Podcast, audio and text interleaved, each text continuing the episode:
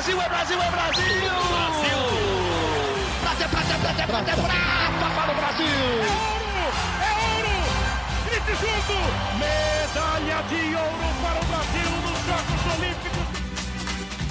Rumo ao pódio! Saudações olímpicas! Este é o Rumo ao Pódio, podcast de esportes olímpicos da Globo. Eu sou Marcel Merguizo, estou novamente em casa em São Paulo. E comigo novamente, mas na casa dele, Guilherme Costa. Tudo bom, Gui? Olá, Marcel. Bom dia, boa tarde, boa noite para todo mundo ligado no Rumo ao Pódio. Vou te contar que esse último fim de semana foi bem movimentado, viu? A gente teve praticamente uma Olimpíada brasileira. A gente teve campeonatos brasileiros de seis, sete modalidades a gente vai falar muito disso aqui hoje. Oh, perfeito, perfeito. Só nas, nas minhas anotações aqui, Gui, é o que você falou, praticamente uma Olimpíada. Atletismo, natação, skate, rugby, judô, boxe, vela, vôlei de praia, tirando os campeonatos nacionais que estão ocorrendo, né? O NBB do basquete, a Superliga de vôlei masculino e feminina, enfim, muita coisa rolando mesmo. Cara de Olimpíada nesse final do ano. E afinal, faltam agora apenas 219 dias para a cerimônia de abertura dos Jogos Olímpicos de Tóquio. Sete meses, exatamente sete meses, a, contagem para a abertura da Olimpíada. E o ano está acabando, né? Pensando bem, faltam apenas dois rumos aos pódios. Não, é, dois rumos ao pódio para fechar esse ano. Está tá acabando mesmo. É, temos que pensar o que faremos na, nas últimas semanas, né? Faremos uma votação dos melhores do ano, já que esse ano não, não teremos é. prêmio Brasil Olímpico. Vamos, vamos pensar, vamos pensar. Vamos pensar. Aceitamos sugestões. Aceitamos sugestões. Retrospectiva? Perspectiva, não, perspectiva a gente deixa para 2021. Vamos pensar direitinho no, nas próximas horas, depois da gravação de hoje, porque hoje temos muita coisa. Você quer começar pelo quê, Gui? Vou, vou, vou deixar a, a, o, o cliente escolher o prato principal para abrirmos o programa de hoje? Diga lá. Olha, acho que o que eu mais gostei no fim de semana foram os resultados do Troféu Brasil de Atletismo, né? Podemos começar pelo atletismo? Perfeito, eu ia dizer isso. Eu acho que o, o que teve de mais, mais com cara de Olimpíada ainda foi o atletismo, com bons resultados, com pista nova em São Paulo, a pista do Centro Olímpico de Treinamento e Pesquisa, que fica lá no, no Ibirapuera. É, clima bom, cara boa, e tivemos, enfim, depois de nove meses, um novo classificado do Brasil para os Jogos Olímpicos de Tóquio. Temos índice olímpico, né, Gui? Isso, o Felipe do Decathlon conseguiu a melhor marca do mundo no ano. Tudo bem, esse ano foi meio tumultuado, a gente não teve muitas competições no mundo, mas o Felipe fez a melhor marca do mundo no ano no Decathlon. Isso significa que ele fez índice olímpico e foi bem legal a prova dele. Ele fez a melhor marca da, da carreira dele. Em, o Decathlon, né, são 10 provas em uma só. Em dois dias você corre os 100 metros rasos, os 400 rasos, os 1.500, os 110 com barreira. Você lança dardo, disco, peso, você salta com vara, salta em distância e salta em altura. Você faz essas 10 provas. e quem sobrevive ganha. É isso. Né? Exatamente. E quem, fazer uma, quem fizer uma maior pontuação é o campeão, ou faz o índice, ou bate o recorde, enfim. E ele ficou muito próximo do recorde sul-americano mas fez o índice olímpico, melhor marca do ano, bem interessante. É, Para o ano que vem, se ele quiser brigar por uma medalha, ele tem que melhorar ali é, uns 300, 400 pontos, né? ele fez 8.300, para começar a pensar em brigar por medalha. Mas a pontuação que ele fez, dá, se ele repetir numa Olimpíada, ele fica em sexto, sétimo, oitavo, que já seria um resultado histórico para o Decathlon. Então foi bem legal a prova dele, acho que foi o principal destaque, mas a gente teve outros destaques. Eu vou deixar para você falar daqui a pouquinho das provas de velocidade, mas eu vou falar aqui, por exemplo, o salto em distância do Alexandro foi muito bom, duas, três vezes saltando acima de 8 metros, saltou 8 metros e 16 na melhor das tentativas. Essa marca faz ele brigar por final ou chegar próximo de medalha, se ele repetir numa Olimpíada. É, foi legal também o salto triplo da Gabriele, ela ainda não conseguiu o índice olímpico, mas com 14 e 17 é uma marca muito boa, que a deixa entre as melhores do mundo para brigar por finais nas principais competições. Lançamento de dado também foi muito legal, a Laila Ferrer com 61 metros é, e 87 centímetros. Isso é uma marca de finalista olímpica. Se ela repetir o ano que vem, ela vai para a final também. Então, são resultados é, relevantes, principalmente é, pensando que dezembro, fim do ano, um ano tumultuado, nem todo mundo conseguiu treinar direito. E a gente teve alguns tempos bons. O Thiago André nos 1.500 metros, ele correu praticamente sozinho, ele chegou 8 segundos na frente do segundo colocado e fez 3 minutos e 39, que é uma marca muito próxima ao recorde do campeonato, que é simplesmente do Joaquim Cruz. Então, assim, olho também no Thiago André, que ele deve conseguir fazer o índice olímpico no ano que vem vai brigar para ser finalista nas provas de 800 e 1500 nas Olimpíadas. E aí eu vou deixar para você, você que acompanhou de perto a prova dos 100 metros rasos ali, Paulo André venceu, mas com um clima de rivalidade, um clima sadio e importante para o esporte brasileiro, né? Sim, foi, muito divertido o, Troféu Brasil, viu, Gui? É, até por esse por esse clima que, que a gente falou no começo, assim, tem, tem, tem muito clima de Olimpíada mesmo, né? Os atletas ali juntos, é, claro, claro, não tinha torcida, eles até certo ponto evitavam aglomerações, porque, enfim, os atletas da mesma equipe ficavam lá nas suas tendas, e o Troféu Brasil tem isso, né? Assim, é o Campeonato Brasileiro de Clubes,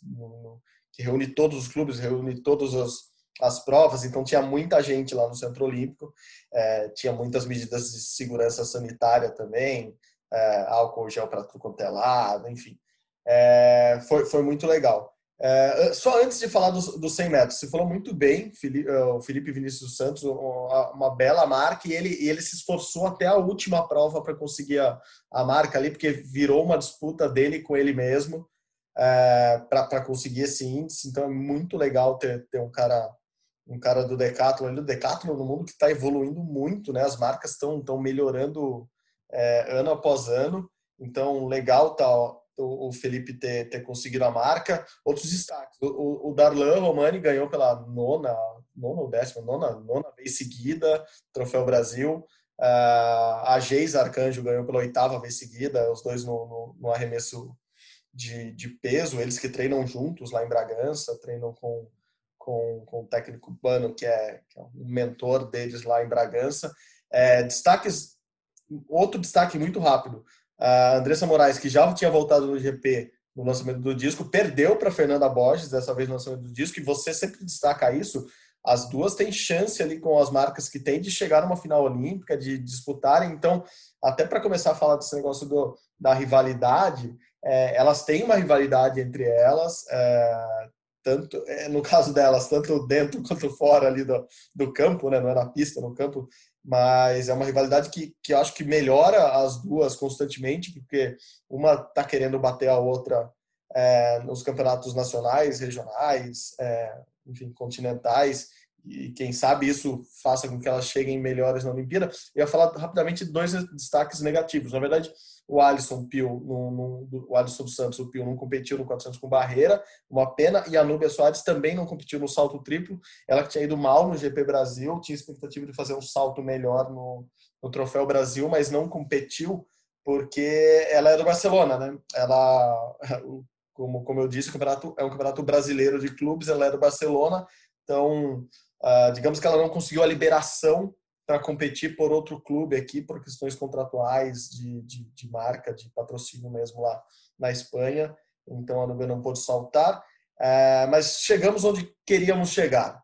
Paulo André e Felipe Bardi. Eu acho que nasceu nesse Troféu Brasil, a gente pode dar como data uma rivalidade que tende a ir longe e uma rivalidade boa, porque eles ambos têm 21 anos, eles competem junto há muito tempo, eles competiram na base há muito tempo há uns três anos, o, o Paulo André é tetracampeão do Troféu Brasil, então ele, ele, ele já, já estava ali no, no nível alto e o Felipe surgiu ali já já conquistava medalhas também. Então eles têm uma disputa entre eles mas nos dois últimos anos o, o Bardi ficou machucado. Ele, ele se contundiu muitas muitas lesões enfim não competiu bem nos últimos dois anos que foram os dois anos que o Paulo André explodiu de verdade. Assim, Paulo André como, ganha a Universidade, ganha medalha no PAN, ganha medalha no Mundial de Revezamentos, enfim, medalhas grandes, começa a correr bem, fica muito perto dos 10 segundos. Paulo André, depois do Robson Caetano, que é o atual recordista brasileiro, atual há muito tempo, né? 25 anos, é... corre em 10 segundos. O Paulo André começa a correr muito perto dos 10 segundos. O Paulo André tem as melhores marcas depois do Robson no, na história. E só que tá o que eu acho assim, não, não acho que o Paulo André estava se acomodando, mas estava ficando cômoda a posição dele de ser o maior velocista do Brasil.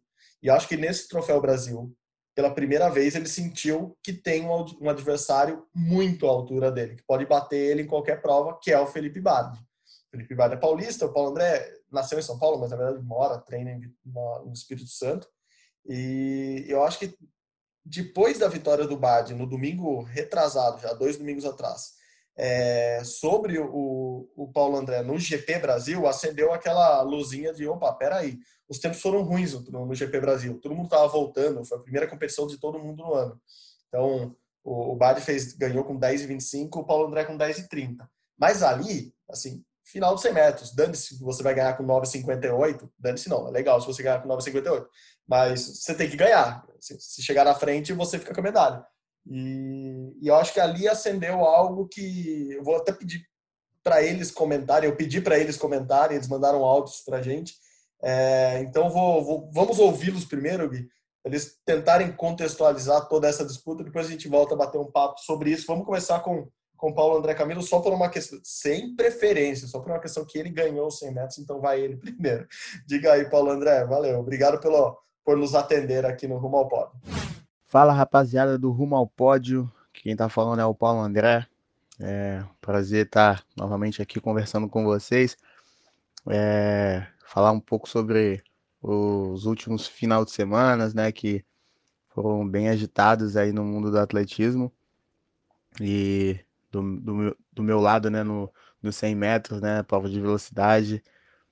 E foi, foi muito insano, eu diria, né, porque foi, foi muito agitado, muito é, é, provas disputadas, né. Primeiro final de semana a gente teve o GP, que foi muito, muito disputado ali. O Felipe Bard foi muito feliz, o Felipe Bard que vem numa crescente aí, vem numa evolução muito, muito boa. Foi muito feliz e levou essa, essa prova. É, na, semana, na semana seguinte, né, a gente competiu o Troféu Brasil e não foi diferente, também muito disputado, os excelentes resultados aí é, é, para nós dos 100 metros, né, o, o, a gente sempre vem dizendo que essa safra é uma safra muito boa e a gente tem provado que a gente tem, tem grande chance de disputar em alto nível individualmente também lá fora, né, não deixando esquecer o revezamento também que é muito importante é, fazer os resultados individuais para a gente poder evoluir também no revezamento. É, foi um pouco polêmico, né, o 100 metros do, do Troféu Brasil, devido à minha comemoração, um pouco, é, eu diria que um desabafo, né, pois na, na semana do, do na semana anterior, né, do, do GP pro Troféu Brasil, eu recebi muitos é, muitas, muitas críticas, né? É, de pessoas batendo nas minhas costas e dizendo que eu ia perder. E sou um cara muito competitivo, é, sou um cara que odeia perder, né? todo mundo não gosta, mas sou um cara que, que, que não admito, né? Eu aceito a perda, é claro. É, inclusive a gente, eu depois do GP, a gente, eu e o Bart trocamos uma ideia, eu parabenizei ele e tal, a gente teve um momento juntos lá. Aceito, mas eu não gosto de perder. E durante a semana eu ouvi muita coisa, inclusive no Troféu Brasil comentários, né, sobre mim, dizendo que eu ia perder e eu, é, de pessoas tentando me tirar do, do jogo, né, tentando me tirar da, da prova, de certa forma. E eu, eu tive um desabafo, o desabafo foi para essas pessoas, né, é, para essas pessoas que disseram que, que eu ia perder, que, que eu não ia vencer, que eu não ia conseguir o tetracampeonato. É, eu tenho que respeitar meu período do treino, que é a base, mas é, eu sou muito competitivo e entrei para vencer, para ser o campeão. O Felipe também fez uma excelente prova, muito guerreiro, foi muito feliz também na prova. E o separar os homens dos meninos é generalizando, né? Dizendo que todos que estavam ali eram os homens e os meninos. É... O termo, né? Separar os homens dos meninos, a galera meio que me interpretou mal. É, desabafo também, a galera me interpretou mal, mas é, separando ali, ali naquele Troféu Brasil, no, no Troféu Brasil, né, a gente está provando que só tem gente grande, só tem gigante para competir a prova. Não dizendo que eu sou o diferente, não. Todos, é, separando os homens dos meninos, é que o Troféu Brasil é diferenciado. O Troféu Brasil é uma competição gigante e tem provado que competição aí de, de alto nível para mais, né? Então, É, muitos me interpretaram muito mal, é, recebi muito, muitas, muitas críticas, né? Eu, lógico, de certa forma me comprometi, né, a isso, mas é, o Paulo André que estão estão criando aí, falando aí, não é o Paulo André, não, é, não, não é o, o verdadeiro Paulo André, né? Eu sou um cara muito tranquilo, eu preciso do Felipe, nós precisamos do Felipe Bardi bem, nós precisamos de todos os atletas. 10 velocistas estiver correndo 9, a gente tem que ter esses 10 velocistas correndo 9 para a gente poder chegar lá e, e receber essa tão sonhada medalha olímpica, né? Então, seria muito medíocre da minha parte não torcer pro Felipe Bardi, não torcer pro Derek, não torcer pro Aldemir, pro Vitor, pro Rodrigo, pro Jorge, porque a nossa realidade hoje é o revezamento, então eu tenho que torcer por eles fazerem grandes resultados, se forem eles os primeiros a correrem nove, que sejam, mas que todo mundo corra para a gente poder ter essa tão sonhada medalha. Então é isso, rapaziada, um pouquinho aí do que aconteceu, do que rolou, é, da minha parte, né? E tamo junto. Forte abraço a todos aí. Vamos, vamos com tudo para Tóquio. Forte é nóis. Bom, Gui, já, depois do Paulo André, eu vou te botar na conversa já. É, eu, eu tava lá, como, como, como, você sabe, eu vi a prova de frente, assim, muito perto, estava na linha de chegada mesmo, na parte baixa, na pista, é, para uma outra gravação que a gente estava fazendo. E eu vi na hora que o Paulo André passa e faz o sinal de silêncio. Claro que de cara me remeteu ao PAN, que ele fez isso também, porque eles é, eles dizem que ouviram ali, americanos, colombianos, se eu não me engano, também comentando, e, e ele queria mandar um cala-boca para os caras de tipo, ó, oh, aqui é Brasil, aqui a gente manda. Claro que ali era o PAN, não era a equipe principal dos Estados Unidos, mas ele já tinha feito isso outras vezes, mas fica claro que ele faz o sinal do silêncio assim um segundo depois que ele vence a prova e depois se vira para a arquibancada, vai na direção do pai, que é o Camilo, que é corredor também, que é um grande parceiro dele, é o, é o cara que ficou o tempo todo ali ao lado dele antes da prova. É, mas isso passou um sinal negativo para, vou chamar assim, de comunidade do atletismo. É, não sei se gente que já não gostava do Paulo André ou que já tinha um pé atrás com ele, é, resolveu torcer descaradamente para o Felipe Bard. Eu não sei se tem. Ele falou um pouco disso, assim, ah, às vezes torcem para quem está perdendo. Na verdade, ele tinha perdido o GP Brasil para o Felipe, né? E ele ganha a prova. Então, eu acho que tem uma discussão que renderia semanas e semanas de mesa redonda, futebol debate na, na TV aberta do Brasil, se fosse futebol. Como é atletismo, a gente debate aqui. É, como você viu, assim, é, você sentiu isso de é, o cara parecer marrento? E como eu até escrevi no, no lá no blog olímpico, no, no GE. Globo, é, cara, quase todos os grandes vencedores de 100 metros que eu conheci, conversei na vida, seja na base, seja uh, Robson Caetano, seja moleques de base, eles falaram que atleta de 100 metros tem que ser marrento. Eu não sei se o Paulo André é marrento, ponto. É, tem, tem um colega nosso de TV, o Ulisses Mendes, um ótimo cinegrafista, repórter cinematográfico da Globo, um gênio do, das imagens, que fala: o Paulo André é televisivo, porque ele é o cara que o câmera gosta, sabe? O cara que comemora, vira para a câmera, faz festa, provoca. É, mas, assim, eu acho que a discussão agora, para ele, principalmente, é qual é o limite da, dessa, dessa marra dele, agora que ele tem um adversário à altura e que uma hora vai ganhar dele, uma hora ele vai ganhar. Como, como você viu isso de longe, Gui? De longe, digo, de casa, né? Porque eu sei que você é de muito perto também. Não, olha, assim, é... acho que marrento, não sei se é a palavra certa para o Paulo André, mas ele estava realmente incomodado. O cara é o melhor do Brasil há três anos com uma certa folga e agora essa folga não existe mais. Tem um elemento surpresa que é o Felipe, que apesar de ter treinado com ele muito tempo, eles dois têm a mesma idade e tal, é um cara que não estava nas seleções brasileiras de 2019, que o Brasil ganhou mundial de revezamento, ganhou o PAN e tal, então é um personagem novo aí, que eu acho que vai ser muito importante para o revezamento do Brasil. Acho que os dois devem fazer o índice na prova individual, o índice, se não me engano, é 10,05, é, eles podem e devem fazer o índice no, no ano que vem, e os dois provavelmente vão fazer parte do revezamento da Olimpíada, que é a grande chance de medalha do Brasil, Acho que tem um Felipe que está correndo, fez há, há, um mês, a gente comentou aqui, fez o tempo 10,02 com vento, mas fez um tempo muito bom com essa ajuda do vento. Ele possivelmente ou provavelmente vai ser titular do time no ano que vem. e o Brasil vai ganhar alguns centésimos com isso, esses centésimos que deixaram o Brasil sem medalha no Mundial do ano passado.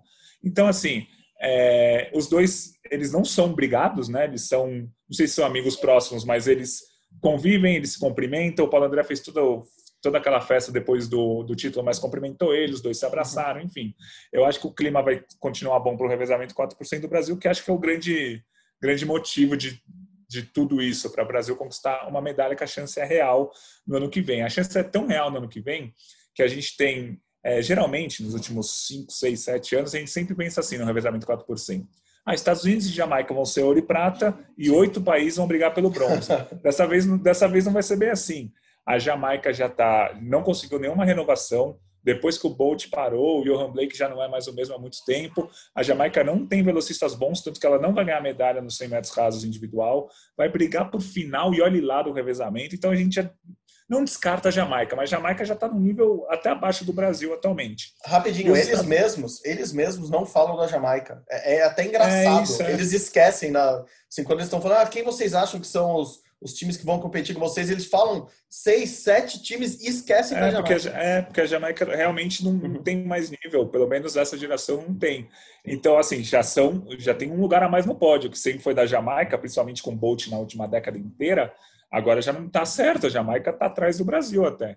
E os Estados Unidos podem continuar favoritos, acho que continuam favoritos, mas o melhor atleta deles está suspenso por doping, o Christian Coleman, que é o atual campeão mundial da prova individual. Então o revezamento está bem embolado, tem Estados Unidos, tem a China, tem o Japão, tem a França, tem o Canadá, tem a Holanda e tem o Brasil, tem a África do Sul nesse meio tempo. Então acho que assim, o Brasil tem chance real é a melhor chance, acho que a melhor geração do Brasil, com certeza, desde 2000, naquele time do, da medalha de prata. Então, é ficar de olho e muito feliz e muito bom que teve um cara a mais agora. Surgiu o Felipe para ter uma pessoa a mais, para ter mais gente correndo ali próximos dos 10 segundos para o 4% do Brasil brigar pela medalha. E ele também houve a prova do 4% no, no Troféu Brasil, claro. O, o Paulo André fechou para a equipe do Pinheiros, que foi a campeã. O Felipe pegou em quarto na reta, assim, faltando 50 metros, ele pegou em quarto e deixou a equipe do SESI, que ele representa, em segundo.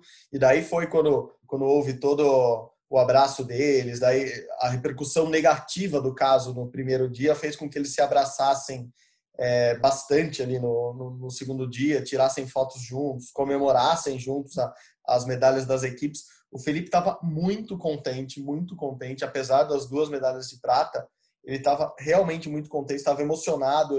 Eu, coincidentemente, flagrei uma, uma cena dele se abraçando com a mãe e os dois chorando muito é, fora da pista depois por causa disso. Assim, foram dois anos muito ruins para o Felipe, em que ele fala que é, se achava fora da Olimpíada já. Assim, no começo do ano ele nem imaginava estar na, estar na Olimpíada. Apesar dele já ter treinado como reserva na equipe de revezamento em alguns camps, é, ele se achava fora. E agora ele fala, cara, nunca esteve tão próximo à Olimpíada de mim. Assim, eu estou próximo desse resultado, estou próximo da marca.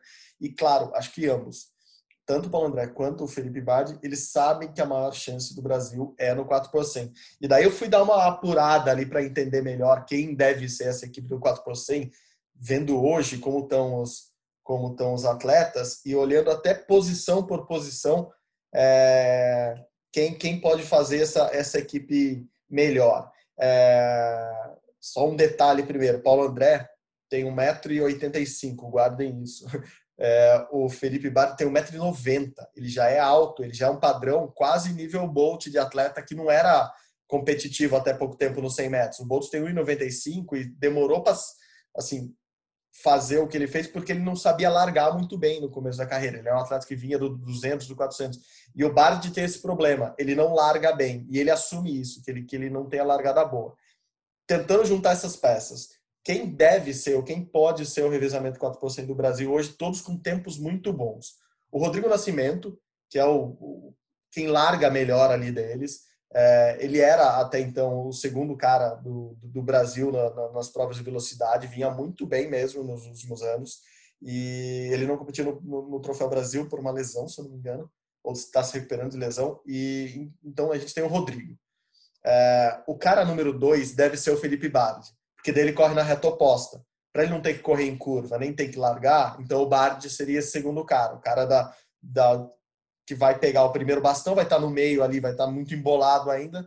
E, então já é um cara bom, porque é um cara que corre numa reta e pode dar uma certa distância ali para o Brasil. O terceiro cara hoje é o Derek, Derek Souza, que foi o terceiro também Troféu Brasil, o cara que corre bem em curva, faz bem o 200 metros.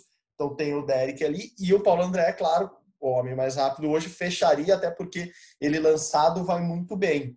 É, então seria basicamente esse o esquema no Brasil. E daí, se você começa a somar os tempos, você fala: opa, peraí, tem, tem uma graça aqui mesmo, tem, tem, tem tempos bons. O Brasil sempre foi muito bom na, na troca, na passagem do bastão, porque tem que lembrar isso: 4 por 100 é, é uma prova que às vezes é, alça alguém ao pódio porque uma equipe que está na frente deixa o bastão cair, se atrapalha na passagem e perde. Enfim, tem, tem grandes chances e a gente também ouviu o, o Felipe, e o Felipe mandou um áudio para a gente falando um pouco desse, dessas duas últimas belas semanas dele e também falando um pouco, já projetando o futuro na, na seleção. Final de semana, não só esse, mas com o final de semana passado, é, voltei a correr bem, né? Eu ganhei o GP Brasil é, na minha primeira participação. É, o ano passado teve, mas foi um GP de, de 200 metros, e nesse que foi um GP de, de 100 metros eu participei, já pude ser campeão, um título inédito, tanto para mim quanto para o César, meu treinador. E fiquei muito feliz, é, é, não muito feliz pela marca, né, de 10,25, que é uma marca relativamente alta, mas ali eu vi que, que, que eu tinha coisas para, para acertar, para melhorar na minha corrida, e que eu poderia correr muito mais forte no próximo final de semana, né? Que no caso foi na quinta, na sexta-feira, enfim, os 100 metros. E assim, é, e correr contra, né? O Paulo André, ele quer, ele é parceiro meu, a gente não tem nada de nada de, de rivalidade, aquela rivalidade boa, sadia, né? Como eu já falei nas outras entrevistas. E assim, foi, foi uma coisa muito boa e assim, é, encheu o meu coração de, de mais vontade ainda, de alegria, e, e eu entendi que eu poderia chegar muito mais alta, né? O sonho olímpico agora parece que já está virando realidade, já está muito mais perto do que eu imagino. É, e sobre o Troféu Brasil, é, na quinta-feira eu fiz uma marca muito conservadora, né? Corri eliminatória, corri 10,29. A ideia era ter corrido um pouco mais forte, mas eu senti que eu, que eu corri bem, fiz uma corrida tranquila, uma corrida posturada, e que eu teria que melhorar isso na semifinal. E na semifinal, graças a Deus, eu consegui encaixar um tiro bom. É, eu tenho muito problema com um bloco de é, com um bloco de partida e eu fiz uma largada ruim é, na quinta-feira e na sexta-feira eu consegui melhorar um pouco isso e foi aí que veio o 10-11, que é agora é atual marca né, sul-americana, número um do Brasil e da América do Sul. Uma marca muito, muito boa e muito. representa muito para mim isso, né? E aí aconteceu a final, é, a final que, que dizem, né? Bard contra Paulo André e tal. E eu senti que, que eu, eu tive alguns errinhos, né? No meio da corrida. Mais uma vez, errei o bloco de partida. E foi aí que acho que o, o Paulo André saiu, né? Ele saiu muito mais forte e eu tive que correr atrás do prejuízo. Fiz uma, uma recuperação muito boa, tive uma aceleração muito boa. Mas, enfim, é, eu corri 10,18, ele correu 10,13. Achei que foi uma marca muito, muito forte, muito boa. E, e assim, muito legal, muito legal. Fiquei muito feliz pela medalha.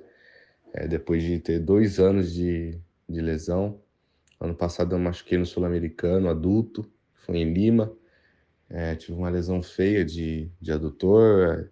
Em 2018 eu machuquei o pubis, eu fiquei quatro para cinco meses.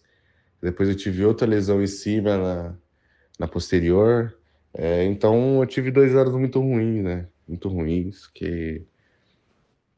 E agora tô bem fisicamente.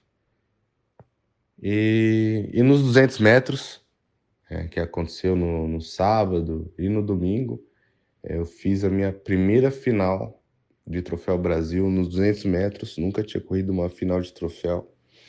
e consegui melhorar muito a minha marca. Até o ano passado eu tinha 21 segundos no 200, esse ano que eu consegui já correr 20. Agora 20,56 eu acho que é uma marca excelente, né? É uma marca muito boa, fiquei muito feliz, fiquei até surpreso e consegui fazer uma final muito legal com o Ademir, com o Paulo André, com o Bruno Lins, é, com o Lucas, o pessoal aí que já, vamos dizer, que é macaco velho da, dos 200 metros aí, inclusive o Bruno Lins e o Aldemir. E fiquei muito feliz pela marca. Isso eu tenho a agradecer a todos, agradecer o César, agradecer a Marinha, que sempre está junto comigo. E é isso. Bom, é isso, Gui. Acho que é, como, como eu escrevi, como você já falou também, é, é uma rivalidade saudável, que faz bem para o esporte, né? Até brinquei no, no, no, meu Twitter essa semana que é, tem rivalidades no esporte, o Brasil não está acostumado com isso, né? Que a gente falou do Troféu Brasil, o Darlan ganha fácil, há nove anos. É, você pega vários casos que os caras ficam durante décadas ganhando o Troféu Brasil sozinhos e, e isso em diversos esportes, assim, eles não costumam ter adversários. Mas você lembra claramente de rivalidades internas muito boas que fizeram ambos evoluírem. Eu lembrei assim, de cabeça, muito de cara, da, da Paula e da Hortência, que jogavam por equipes diferentes, e, e, isso fez as duas, elas falam até hoje que fez as duas crescerem. É, no judô, que é um esporte individual como, como atletismo, Thiago Camilo e o Flávio Canto foram rivais mesmo durante alguns anos, um tirava a vaga olímpica do outro. E, e mesmo assim, os dois conseguiram ser medalhistas olímpicos, os dois conseguiram evoluir. Então, acho que tem o lado que é ótimo, não é nem bom da rivalidade interna também, né, Gui? Isso, a gente tem no, na última Olimpíada, a gente tinha duas atletas muito boas nas águas abertas, a Ana Marcela e a Poliana Okimoto. Elas não eram super amigas, elas se respeitavam, conversavam, eh, não eram brigadas, mas não eram super amigas e tinham é, características totalmente diferentes, as duas, tanto dentro quanto fora da água.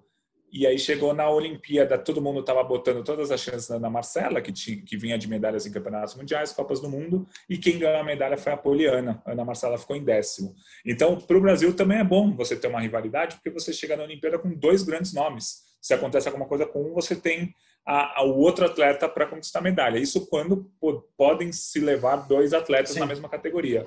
Caso das águas abertas, podemos, podemos ter dois atletas nos 100 metros casos. No judô não pode, como você falou. O Thiago Camilo e o Flávio Canto eram é, rivais. Na época eles eram rivais fora dos tatames também, eram uhum. realmente inimigos fora dos tatames. Hoje em dia são amigos, apresentaram vários programas juntos já.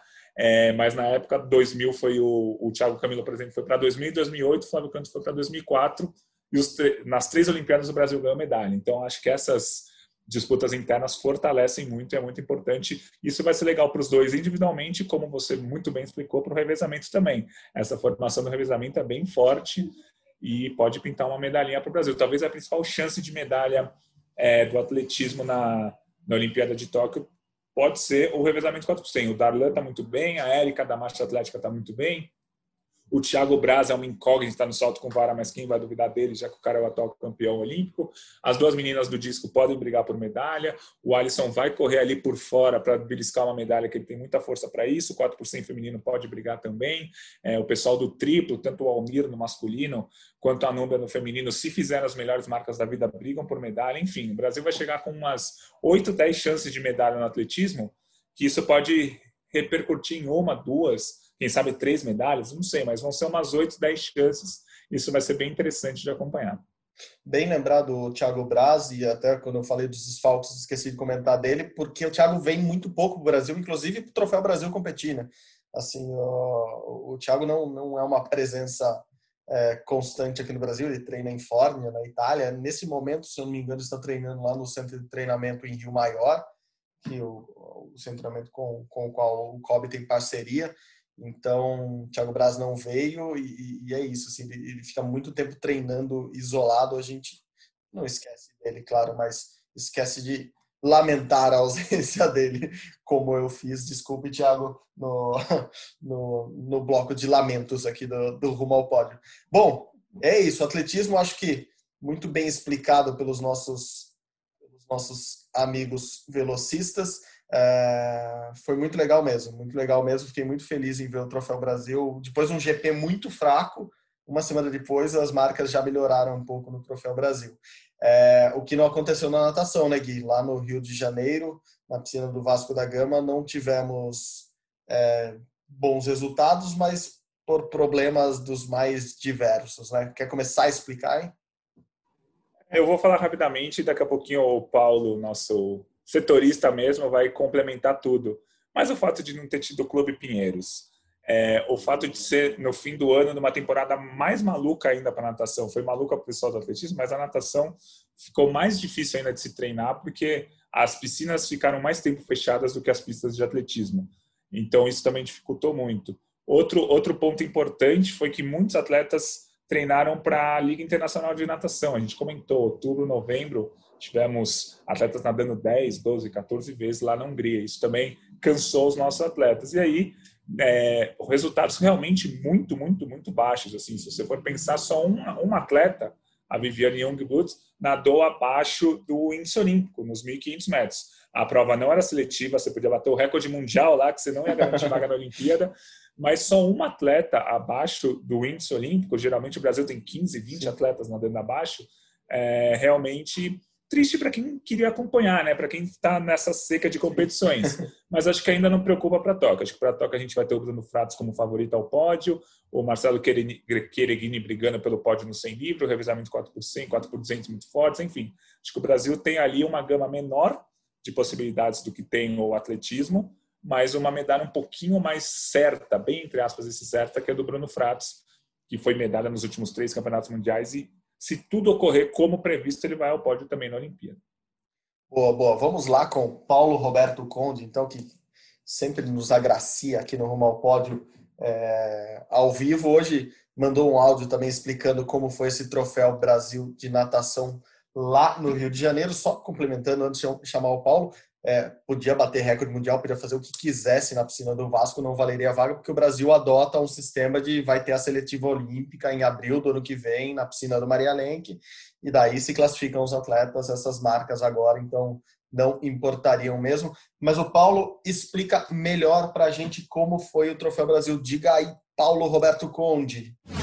Olá, amigos do Rumo ao Pódio. Prazer participar mais uma vez com vocês. É, na semana passada a gente teve o Troféu Brasil de Natação no Rio, na piscina do Vasco, né? Foi o único torneio em nível nacional de importância que a natação brasileira teve em 2020, né? Esse ano tão difícil. O Troféu Brasil inicialmente seria disputado em abril e ele mudaria ali momentaneamente o nome para Seletiva Olímpica, mas seria uh, praticamente os mesmos moldes, só não teria contagem de pontos para os para os clubes, né? Mas seria na, na data que geralmente ocorre o Troféu Brasil. Enfim, ano difícil, ano de pandemia. A solução encontrada foi fazer uma competição curta, né, de tiro curto, é, no Vasco da Gama, de quarta a sábado. E o que aconteceu? Alguns clubes deixaram de enviar representantes, alegando questões de protocolo de segurança e afins bem questionáveis, viu? Para sermos sinceros, como o Pinheiros e o SESI. O SESI mandou, por exemplo, o, seu time para uma outra competição em Santos e o Pinheiros não mandou para competição nenhuma. É, teve até uma questão que atletas do Pinheiros postaram em redes sociais agradecendo o clube por não ter ido, que respeitou o momento, o protocolo de segurança, mas esses mesmos atletas estavam há dois meses disputando a ISL na Hungria, onde também havia Covid. Né? Então, assim, ficou uma situação um pouco estranha. Eu conversei com alguns dirigentes da CBDA, também acharam um pouco estranho, é, enfim, mas é uma questão política, é uma questão de decisão é, oficialmente por segurança e saúde pública. A competição aí um pouco esvaziada, ela não teve grandes, grandes momentos, né? O grande nome que veio para o Rio foi o Bruno Fratos, ele nadou praticamente só os 50 livre pela manhã, no dia em, em si, ele fez 22,09. É, e à noite teve uma, um formato diferente ali para os 50 livre, foi a prova de skins. Mas o que, que é skins? É um mata-mata da prova. É, os, os, atletas competem seguidamente, né? E aí nas provas de 50 metros. Então começa aí oito, os quatro mais rápidos avançam, aí depois esses quatro em menos de cinco minutos tem que cair na água de novo. Aí competem, passam dois, e aí tem a final com os dois finalistas, obviamente, né? Perdão pela, pela repetição, e sai o campeão. Então, essa foi uma atração. Os, os medalhistas receberam uma premiação em dinheiro é, de 4 mil reais cada um, e, e foi uma atração num torneio que, na verdade, foi, digamos, mais para não deixar o ano passar em branco do que qualquer coisa. Tá todo mundo muito focado, de fato, na seletiva olímpica marcada para acontecer entre 19 e 24 de abril no Rio de Janeiro.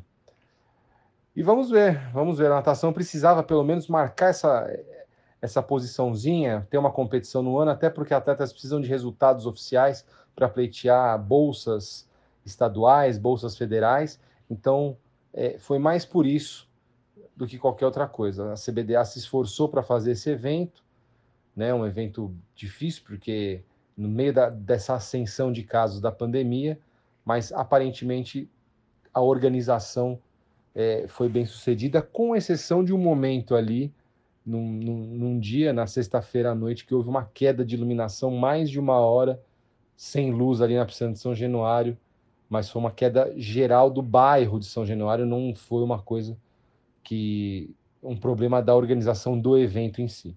Mas é isso, amigos, vamos ver se essa competição pelo menos lança bons presságios aí para a natação brasileira em 2021, de olho nas Olimpíadas de Tóquio. Um grande abraço, prazer sempre participar com vocês e vamos para as próximas.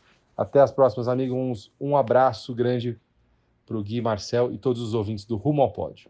Boa, boa, Pauleta. Obrigado de novo pela participação. Vamos contar com seu voto nos melhores e piores do ano no, do, do último rumo ao pódio, se a ideia for confirmada por nós, nós mesmos, depois da, da gloriosa reunião de pauta que eu e Guilherme fazemos todos os dias. É. vamos, vamos contar com o Paulo, sim. É, é, isso, atletismo e natação, acho que é sempre legal fechar o ano, e precisava, né? Eles precisavam entrar na, na pista, no campo, na, na piscina, para a gente vê-los de novo. Uma pena quem não conseguiu voltar a competir ainda. Eu sei que está no meio da pandemia, não passou o pior, não passou a segunda onda, tá, tá rolando. Tanto que tá rolando até a segunda onda de adiamentos. O pessoal do atletismo que está fazendo a base, é muitos estavam fazendo a base de treinamento para no começo do ano ter um pico de, de resultados ali para o Mundial Indoor, que já foi adiado de novo, né? Então, é, para você ver, enfim, é só olhar o noticiário e ver o número de mortes e casos aumentando que, que você vê que não está nada resolvido ainda. Oremos pelas vacinas, tos, torçamos pelas vacinas, mas nada resolvido ainda. Mas bom ter atletismo e natação competindo. Mas como teve muita coisa, inclusive coisas, coisas, coisas chamadas esportes, é, olímpicos rolando de verdade nesse final de semana. Vamos para o próximo. A gente não está em ordem alfabética, mas vamos para o boxe agora, Gui. Teve campeonato brasileiro é, aqui em São Paulo, num hotel, né? Numa microbolha ali, numa bolinha de sabão num hotel. É, os nomes ganharam os favoritos, né, Gui? Isso, exatamente. Eu achei muito legal o Campeonato Brasileiro. Deu para, obviamente, eu não consegui ir, não, não podia ir porque os jornalistas não, não poderiam participar do evento mas a, a confederação transmitiu ao vivo nas redes sociais e foi bem interessante, assim, o nível foi até surpreendente, né? Porque muitos atletas não tinham competido esse ano, desde março, estão sem, sem competir, principalmente os atletas do masculino. As mulheres já tinham competido um torneio lá na Europa. Então foi muito bom, porque estava todo mundo no, no auge foi o pico de competição para todos os atletas brasileiros. Então foi o Campeonato Brasileiro muito sem ausências, né? A gente falou de um campeonato uhum. de atletismo sem o Thiago Braz, um campeonato de natação sem um clube inteiro que é o Pinheiros, que tem pelo menos 10 atletas da seleção. O Campeonato Brasileiro de boxe contou com todo mundo. Foi interessante a Beatriz Ferreira, campeã mundial, é, número um do ranking, grande favorita ao ouro nas Olimpíadas. Ela ganhou o Campeonato Brasileiro com facilidade é, nocaute técnico na final, no primeiro round, então realmente fez totalmente o dever dela. Foi muito bom ver o Ebert lutando muito bem. O Ebert é da categoria até 75 quilos, foi bronze no Campeonato Mundial do ano passado. A gente fala pouco dele, mas é um cara que vai chegar até como favorito ao pódio nas Olimpíadas. Ganhou o Campeonato Brasileiro é, e foi eleito pelo pessoal do boxe como o maior nome do campeonato, né, entre todas as categorias. E a gente teve na categoria até 57 quilos um duelo bem legal, que foi entre a Jussielen Romeu, foi medalhista nos Jogos Pan-Americanos do ano passado, e a Clélia Costa. A Clélia Costa foi bronze no Mundial 2014 E aí foi pegando exame antidoping, acabou ficando fora da Olimpíada de 2016, ficou fora da seleção durante muito tempo. Está tentando voltar para a seleção e disputou esse campeonato brasileiro com a Jussielen. Foi a final mais equilibrada. A Jussielen venceu por 3 a 2 mas foi legal ver a volta da Clélia Costa, que pode ser que pinte aí como, pelo menos para brigar por uma vaga olímpica aí junto com a Jussielen Romeu no box. Só pode ir um atleta por categoria.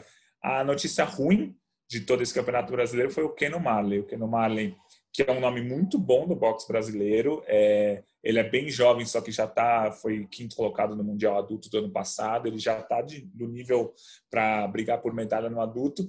Ele venceu as primeiras lutas dele, só que no, no dia da final ele testou positivo para Covid, não pôde entrar é, no ringue para disputar a medalha de ouro, então ficou com a prata mas é, ele não pôde disputar por causa da Covid. Mas o Keno é um grande nome também para a gente ficar de olho para as Olimpíadas. Eu imagino o boxe ganhando duas medalhas, uma no feminino com a Beatriz, tem até outras chances, mas acho que a da Beatriz é aquela mais garantida e o feminino vai, vai chegar com algumas outras chances um pouco mais reduzidas de medalha e acho que vem pelo menos uma medalha no masculino no boxe. Pode ser com Ebert, pode ser com Keno, pode ser com Wanderson da categoria é, 63 quilos, que também ganhou o Campeonato Brasileiro com nocaute na final. Então, acho que o boxe traz duas medalhas, uma no feminino e uma no masculino para a Olimpíada do ano que vem. E o Campeonato Brasileiro foi bem positivo. Boa, boa, boa, boa lembrança. Keno Marley é um ótimo nome mesmo, ponto. Assim, não precisa explicar que é um ótimo nome chamar Keno Marley. Mas ele, ele, ele foi, inclusive, a única medalha de ouro do Brasil nos Jogos Olímpicos da Juventude em Buenos Aires em 2018 no individual, só ele, depois só o futsal no, no coletivo, mas o, o Keno já, já chamou muita atenção é, na base, né, na, na, categoria de base. Não é base os Jogos Olímpicos, é a última etapa da base para o principal ali, para o sênior, para o adulto, para o absoluto. Né? Cada, cada modalidade gosta de chamar de um jeito, mas o, o, Keno é um bom, bom nome mesmo. Herbert, boa lembrança. Bom sempre deixar anotado esses nomes. É, passando para outro esporte, continuando na luta, você falou de uma uma luta boa que teve no boxe, é, teve uma luta razoável lá no, no Japão também para decidir quem para decidir o último representante do, do judô japonês no, nos Jogos Olímpicos de Tóquio. Né? Não tinha básica, assim, renderia um, um, filme o negócio. renderia um longa-metragem quase, foi muito legal.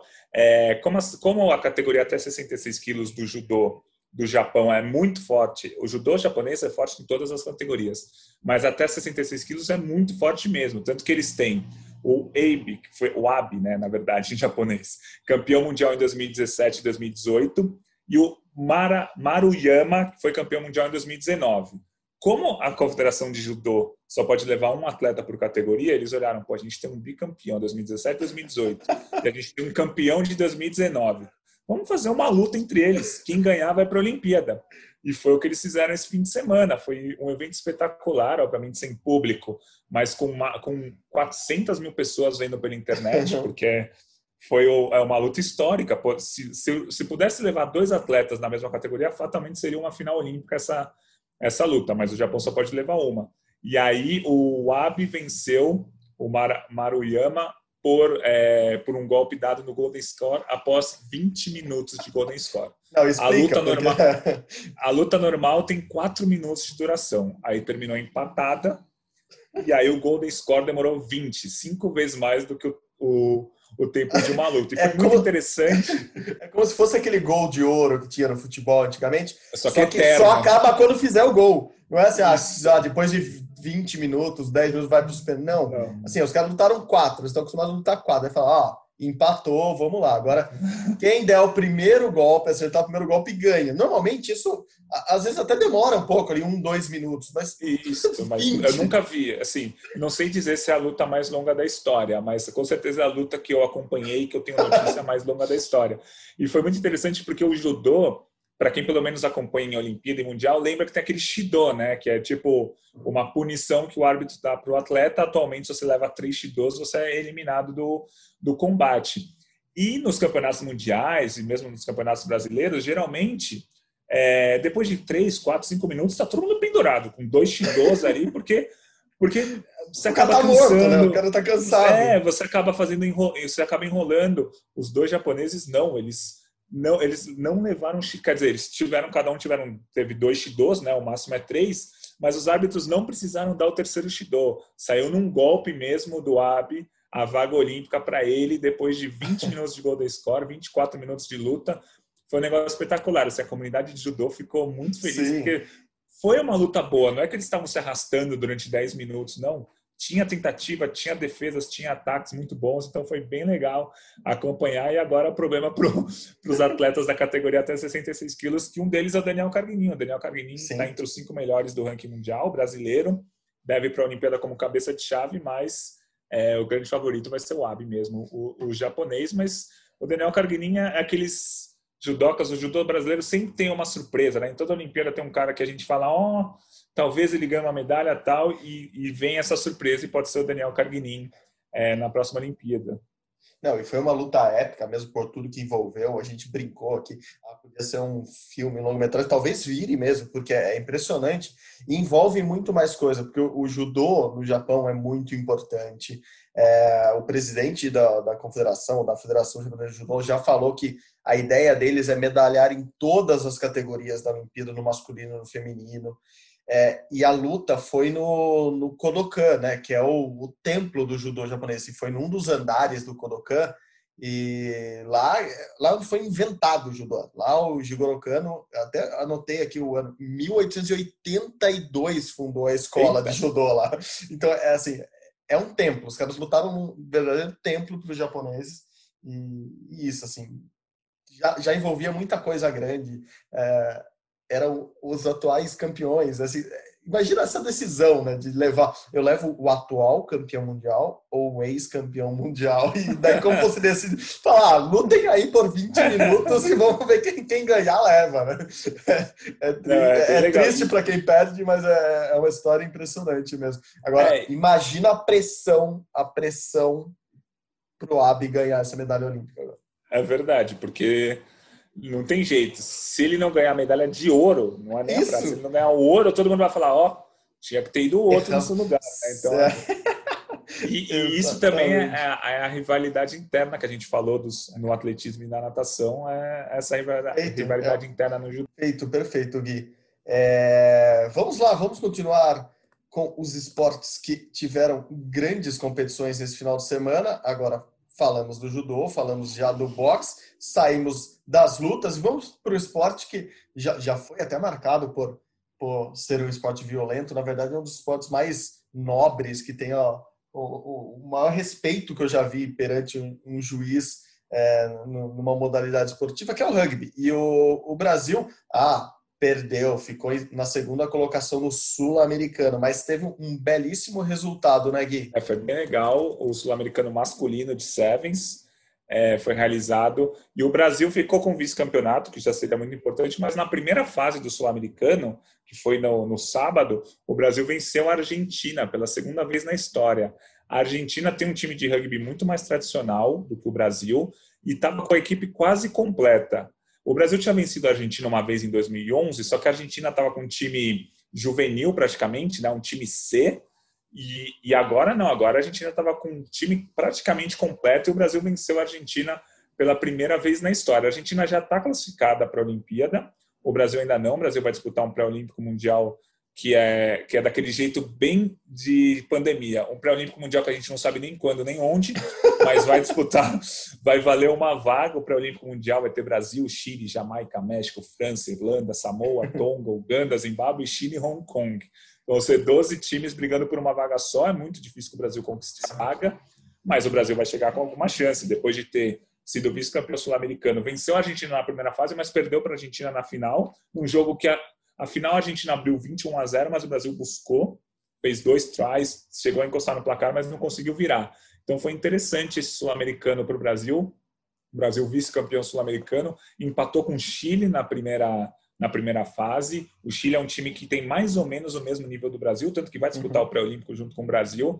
Então foi uma das melhores competições aí da história do Brasil é, no rugby sevens masculino. O rugby sevens feminino ganha o sul-americano com folga todas as vezes, se não me engano, são 18 títulos seguidos já, e está classificado para a Olimpíada. O masculino vai ter uma dificuldade gigantesca nesse pré-olímpico contra 12 seleções, mas vai vir embalado, porque vencer a Argentina foi realmente um resultado histórico na primeira fase. Não conseguiu repetir o feito na final, mas só de conseguir vencer a Argentina, a Argentina praticamente completa, já é um baita resultado. Parabéns para a seleção masculina de rugby. Nesse pré-olímpico que você falou, não se surpreendam se a vaga ficar com Samoa ou Tonga, porque a Oceania é quem quem domina o Sevens e, tem uma tradição enorme no rugby também, graças à Nova Zelândia e Austrália. Quem, quem, acompanha um pouquinho de rugby sabe da potência que é a Nova Zelândia. É, potência, inclusive, Nova Zelândia e Austrália, que no rugby de 15, no rugby com, com mais tradicional, vamos dizer assim, é, tem enfrentado a Argentina recentemente num, num, torneio entre eles. A Argentina chegou a ganhar da Nova Zelândia há muito pouco tempo, depois Verdade. perdeu, tomou uma paulada na sequência, mas é, esse é o nível da Argentina. A Argentina, no rugby tradicional, os Pumas, como eles chamam, está entre as maiores seleções do mundo hoje em dia. O Brasil não consegue, o Brasil nunca disputou uma Copa do Mundo, por exemplo, então a tradição é muito diferente. Já no Sevens, o feminino do Brasil é muito forte, é, domina a América do Sul há muitos anos, mas o masculino não. O masculino era o time que não, não fazia frente às seleções é, da Argentina, nem pensar, mas não fazia frente nem a Uruguai, Chile. E agora tem essa, tá, tá, tá em crescimento, é isso. É um pré-olímpico muito difícil para conseguir a vaga para Tóquio, mas já é, me parece, uma evolução ali no, no Sevens masculino do Brasil. É muito legal. E só, só uma curiosidade: é, a gente vai ter em 2023 a Copa do Mundo de Rugby 15, né? Como a gente chama o rugby tradicional, digamos assim, que é um evento gigantesco, assim, é um dos maiores eventos do mundo entre todas as modalidades, e vai ser em 2023. E essa semana chegou a é, a gente chegou na marca de faltam mil dias para a Olimpíada para a Olimpíada, perdão, faltam mil dias para a Copa do Mundo de Rugby de 2023. E aí a organização resolveu sortear os grupos. Então faltam mil dias e os grupos foram sorteados. Grupo A, Nova Zelândia, França e Itália, um time das Américas e um time da África. Grupo B, África do Sul, Irlanda e Escócia, um time da Ásia e um time da Europa. Grupo C, País de Gales, Austrália, Fiji, um time da Europa e o vencedor do qualificatório. E o grupo D, Inglaterra, Japão, Argentina, que já está classificada, e um time da Oceania e um time das Américas. Então os caras já sortearam, faltando mil dias. Planejamento, pode, é isso. É, o Brasil pode se classificar para essa Copa do Mundo, mas tem que passar por três. É, são três torneios mesmo que o Brasil precisa passar. O primeiro, um sul-americano bem, entre aspas, de segunda divisão, aí depois consegue disputar ali com o Uruguai para ver quem vai conseguir a vaga, e se não conseguir, tem um pré-olímpico, tem um pré-olímpico, tem uma pré-copa do mundo é, mundial. Então o Brasil pode se classificar sim, mas o pessoal faltando mil dias já fez o sorteio dos grupos para a Copa do Mundo de Rugby 15, que não é olímpico, porque o rugby olímpico é o rugby de sevens, mas o rugby 15 tem uma tradição gigantesca. Assim, a Copa do Mundo é, enche estádios, 80 mil pessoas por jogo em todas as partidas. É um evento bem legal que vai ocorrer em 2023. A explicação mais simples para dizer por que, que o rugby na Olimpíada é o de sevens, não é o, o, o de 15, é porque eles não jogam tantas partidas na sequência. Assim, ó, as partidas do rugby, assim, os caras se machucam, literalmente, cansam e se machucam nos jogos e demora um tempo para. Assim, é só, só é permitir uma partida e depois de um certo tempo não caberiam ali nas duas semanas de Olimpíada. O Rugby Sevens dá para jogar uma partida atrás da outra, inclusive no mesmo dia. É, é, bom, só como exemplo, a Copa do Mundo de Rugby 15 começa dia 8 de setembro e acaba 21 de outubro. Então são 52 dias para um time jogar sete vezes para ser campeão. Então os times têm que jogar o rugby de 15 é, uma vez por semana só no máximo. E aí, como você bem disse, a Olimpíada tem 16 dias, não daria para fazer um torneio de rugby 15. Colocaram rugby sevens, que é no mesmo campo, né? O tamanho é o mesmo, só que ao invés de jogar dois tempos de 40, são dois tempos de 7 minutos. O que a correria é muito maior, né? O, sim, a sim. velocidade é muito maior, mas cansa muito menos. Você joga só por 15 minutos. Perfeito, Gui, perfeito. Bom, passamos do rugby, vamos para um esporte muito similar, a vela. É, vamos falar um pouco de vela, porque é, o, a, a, vela foi um dos esportes que mais teve campeonatos organizados, né? tem várias classes, então ocorreram inclusive alguns mundiais esse ano, mas nossos, tal, talvez não, os, os três principais atletas, o nosso principal atleta, o Robert Scheid, e a nossa principal dupla, Martine Grael e Kaina Kunze, é, voltaram a competir em Portugal. Conta mais, Gui. É, foi um Grand Prix organizado e foi bem legal, porque não é um evento que acontece sempre, esse Grand Prix de Portugal, mas como foi uma, uma temporada é, vazia de competições, né? a gente teve bem menos competições do que a gente costuma ter, eles foi muita gente para esse torneio em Portugal e o Robert Scheid na classe laser ficou com a medalha de bronze, ele ficou atrás do francês Jean Baptiste e do norueguês Herman Thomasak, os dois são top 5 do ranking mundial, e o Scheid em terceiro ficou na frente de outros nomes importantes. Ele ficou na frente do Jesper Stalin, que é um sueco que é o vice-líder do ranking. Então foi uma medalha de bronze do Scheid numa competição que contou com vários atletas é, de renome. Então foi interessante para o Robert Scheid que pela primeira vez na vida dele, ele está indo para a sétima Olimpíada dele, ele não vai chegar favorito ao pódio nos Jogos Olímpicos. Ele tem 48 anos, né? não, ele vai ter 48 anos na Olimpíada, ele tem 47 anos e está disputando uma, uma classe em que a média de idade é 26, 27 anos. Então, o físico dele está fazendo uma diferença aí. Com 48 anos, ele está muito bem fisicamente para a idade, mas na competição ali contra atletas de 28, ele perde um pouco. Mas, ó, ele não vai chegar favorito na Olimpíada, mas ele vai chegar como um candidato ali, vai chegar brigando pelo pódio. O cara tem cinco, tem seis disputas olímpicas na carreira, cinco medalhas e um quarto lugar. Então, assim, eu acho que ele vai chegar com chance lá na Olimpíada. E também no Grand Prix de, de Portugal a gente teve as participações da Martini e da Caena, elas que são é, vice-líderes do ranking mundial, atuais campeãs olímpicas, elas ficaram em quinto lugar. A, to, acho que todas as principais duplas, ou praticamente todas as principais duplas do mundo estavam lá, e elas ficaram em quinto lugar. Não vou dizer que preocupa, porque assim a regularidade que elas têm desde 2013 ainda podem em praticamente todos os campeonatos mundiais, eu acho que elas continuam favoritas para a Olimpíada. Mas assim, vou te dizer que eu não fiquei feliz é, ficar em quinto lugar para elas, estão sempre no pódio, qualquer competição, pode ser uma copinha do mundo no meio do nada, ou campeonato mundial, quinto lugar não é tão bom. Mas não preocupa, assim, continuo colocando elas como favoritas ao pódio na Olimpíada, continuo achando que elas são as, as melhores do mundo, as duplas, a dupla mais regular, mas fica um asterisco aí nesse fim de ano de, pô, meu, podia ser pelo menos bronze, mas quem sou eu para cobrá-las, né? Então, vamos ficar de olho, Martina e Caena aí, que elas ficaram em quinto lugar na competição esse fim de semana. E elas que passaram um bom tempo treinando lá em Portugal mesmo, né, em Cascais, é, ali perto do, de Lisboa, e, e, e, que uh, podia até ser uma desculpa, elas não estão acostumadas com vento assim, um vento assado, mas é, é justamente essa é uma das qualidades delas, né? Elas se adaptam muito bem e elas são é, boas é, em, em, todos os tipos de situação, ventos muito fortes, mais agitados, mais calmos. Então, por isso que eu entendo a preocupação nesse sentido, porque você sempre espera que elas estejam pelo menos entre as três primeiras ali na, em qualquer competição que elas disputam. Bom, já passamos de vela para vôlei de praia, vôlei de praia, ficamos ali na praia, o cara chegou de vela, vai lá competir. Não, os caras não fazem isso, né? Não dá. O cara chega morto numa competição de vela. Mas em Saquarema, no Rio de Janeiro, mais uma, desta vez a última etapa do masculino, do Campeonato Brasileiro Masculino de Vôlei de Praia. É, mais um título para Bruno e Evandro, que terminam o ano como a melhor dupla masculina do Brasil. Isso, Evandro e Bruno foram campeões, eles estão classificados para a Olimpíada de Tóquio quem ficou com vice foi o André e o Jorge, e o Alisson e o Bruno, e o Alisson e o Álvaro, que também vão estão, estão classificados para as Olimpíadas, ficaram com a medalha de bronze. Se o circuito feminino de vôlei de praia, a Agatha Duda e a Ana, e a Ana Patrícia Rebeca, que vão para a Olimpíada, dominaram tudo, fizeram as cinco, ganharam, fizeram praticamente todas as finais. No masculino foi tudo embolado.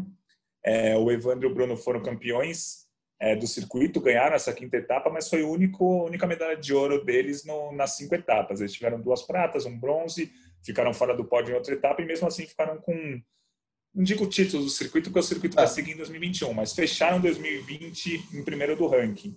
O Álvaro e o Alisson ganharam dois, duas etapas, mas ficaram duas etapas com bronze, então ficaram no, no fim do ranking ali, ficaram atrás. Mas é interessante ver outras duplas brasileiras do vôlei de praia masculino se destacando. O André e Jorge, que venceram uma etapa, na verdade eles venceram duas etapas, ficaram com a prata em outra, poderiam muito bem ser os representantes uhum. do Brasil na Olimpíada, porque estão jogando para isso. Aqui, como a seletiva foi ano passado, eles ficaram, Sim. foi em 2019, eles ficaram sem, sem a vaga. E além disso, é muito é, ficar de olho numa dupla do Guto e do Arthur. O Guto é mais experiente, uhum. o Arthur Mariano, que não é o da ginástica, tem jogado muito bem E pode ser um nome para o próximo ciclo, né? De Paris 2024. O Guto e o Arthur é, Mariano é, ficaram com a prata numa etapa, ficaram na semifinal em outras duas, enfim, jogaram muito bem. Então, o vôlei de praia masculino foi bem legal o nível da competição inteira, que tinha quatro, cinco duplas com nível para jogar um circuito mundial com tranquilidade. Então, Evandro e Bruno, e Alisson e Álvaro foram muito bem testados e a gente pode pensar em uma, quem sabe duas medalhas do vôlei de praia masculino nas Olimpíadas. Boa, boa. Bom, para encerrar, campeonato também brasileiro, uma etapa regional do, do, Campeonato Brasileiro de Skate, né, conhecido como STU. Uh, ah, tivemos a Fadinha de volta. Ela continua com 12 anos, uh, ela, não sei, agora eu me perdi agora. Esse ano de pandemia vai fazer eu perder minhas contas da idade da, da Fadinha. Raíssa Leal ganhou a medalha de ouro no, na etapa de Skate Street do STU, que ocorreu em São Paulo também no domingo, né, Gui? Isso, e a gente lembra, ela foi campeã, é, a Letícia Buffoni, que é, pode ser uma das classificadas para a Olimpíada, esteve lá, mas não competiu. Fez ali o oba-oba, conversou com todo mundo, deu força para todo mundo, mas não competiu. E a Pamela, que na minha opinião é seria a favorita para a Olimpíada, é líder do ranking mundial, campeã mundial, não competiu porque ela teve uma leve torção no tornozelo, tá tudo bem com ela, continua treinando normal, mas achou melhor não participar para não ter perigo de agravar qualquer tipo de contusão mas a Raíssa foi lá e fez o trabalho dela, ganhou, tinha que ganhar mesmo. No masculino, a gente não teve nenhum atleta é, que está brigando por uma vaga olímpica participando lá, e quem ganhou foi o João Lucas Alves, de apenas 19 anos, foi o campeão do, do masculino do STU, essa etapa que marcou a volta do skate brasileiro nesse retorno aí desde a paralisação da pandemia. João Lucas Alves, conhecido como Chuchu, até que ele peça para a gente não usar mais Sim. Chuchu, a gente chama ele Chuchu. E, o, e a Raíssa pediu formalmente para mim e para você, né? o pai dela pediu, é, para não chamá-la mais de fadinha, porque ela ficou famosa andando de skate muito, muito menininha lá no Piauí, sim, no Maranhão, desculpa, confundindo estados brasileiros, é, andando de skate muito pequenininha lá, Raíssa Leal, que chama Júlia, é, Raíssa Júlia Leal. Ah, isso você não sabia. Aham. Raíssa Leal, que tem o apelido de fadinha que chama Júlia, essa seria a notícia do, do, do, ano no esporte olímpico. Mas foi bem, eu vi, eu conversei com o pai dela no final de semana, ele estava bem contente com essa volta. É, ela ficou treinando lá na casa dela, né? Eles construíram duas pistas por falta de uma. Ela agora tem duas pistas, um half e uma pistinha de street na, nos fundos da casa dela. Ficou treinando lá estudando de casa e cresceu a menina. Eu vi a foto, a segunda colocada, mesmo na, na altura da segunda colocação do pódio, já está abaixo de Raíssa Leal, que não acontecia antes. A segunda colocada sempre ficava acima da Raíssa, que ficava em primeiro no pódio. Agora a Raíssa cresceu um pouquinho e é, claro, um super nome para ficarmos atentos para os Jogos Olímpicos de 2021. A gente vai chamar esses Jogos Olímpicos de 2021 ou 2020? Que está acabando o ano, a gente precisa tomar essa decisão também. É, eu não sei também, é muito difícil, porque o, o nome segue o mesmo, é Tóquio 2020, Sim. mas vai ser em 2021, vai complicar todas as nossas vidas e todas as nossas chamadas nas manchetes do site, né? A gente não sabe se a gente coloca Tóquio 2020, Tóquio 2021, enfim. Mas o que importa é que vai acontecer, vai. É, isso, isso eu acho que é o mais importante. As últimas notícias são, são boas, para não dizer muito boas. Gente sendo vacinada em vários lugares do mundo, vacinas sendo registradas em vários lugares do mundo. Infelizmente ainda não no Brasil, mas Canadá, Estados Unidos, Inglaterra e outros países já vacinando, muita gente comprando vacina. As notícias que chegam também são boas, os organizadores da Olimpíada já começam a falar de possibilidades mais mais claras de como tudo vai ocorrer. A discussão nem é mais se vai ocorrer ou não, mas como vai ocorrer. Thomas Bach, inclusive, deu uma entrevista nessa terça-feira, quando a gente grava, falando que, repetindo né, o que ele sempre fala, que Tóquio é a cidade mais bem preparada da história da Olimpíada. Claro, isso tem a ver muito com a cidade em si, com, com, com a organização dos japoneses, mas é bom ouvi-lo falar disso novamente, porque quer dizer que ele continua otimista com uma realização de jogos bons, de jogos, como a gente fala, há nove meses, que vão provavelmente ser um marco da, da, da esperança da humanidade aí no, nessa luta árdua contra a Covid-19. Guilherme, muito obrigado novamente pelo programa de hoje. Falamos muito. Para fechar você atualizou o termômetro olímpico essa semana, que eu sei, eu fiquei sabendo aqui em segredo. Basta olhar lá no GE que você consegue vê-lo. Quer dar um destaque, um só, assim, qual é o destaque do termômetro olímpico desta semana com tanto esporte acontecendo? Acho que o destaque pode ser o 4 por 100 masculino do Brasil, que eu subi um pouco lá no termômetro. Acho que ainda não é favorito ao pódio, mas deu uma subidinha lá por tudo que aconteceu, por tudo que a gente comentou. Acho que vale um destaque positivo para o 4 por 100, que está cada vez mais rápido e a Olimpíada está chegando. Então, acho que vai ser uma boa de medalha. E o destaque negativo acaba ficando para Mayra Aguiar, né? A gente comentou aqui algumas semanas que ela passou por uma cirurgia no joelho para ficar afastada dos treinos até janeiro, das competições até março, talvez abril. Então, derrubei um pouco ela ali no termômetro, mas ainda acho que se ela tiver recuperada, não precisa estar nem 100%, 90% recuperada, acho que ela ganhou uma medalha, porque a, a Mayra realmente é fora de série e a gente está na torcida por ela. Perfeito, perfeito. Roubou as minhas as minhas opiniões, os meus palpites. Mentira, né?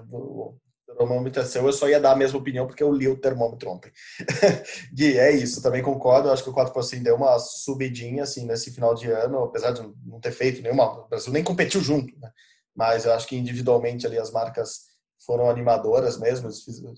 Tanto Paulo André quanto, quanto o Felipe fazendo 10 e 11, 10 e 12, se repetindo 10 e 13, assim, são, são resultados bons. O Brasil nunca teve é, essa regularidade nos no, no 100 metros e agora tem.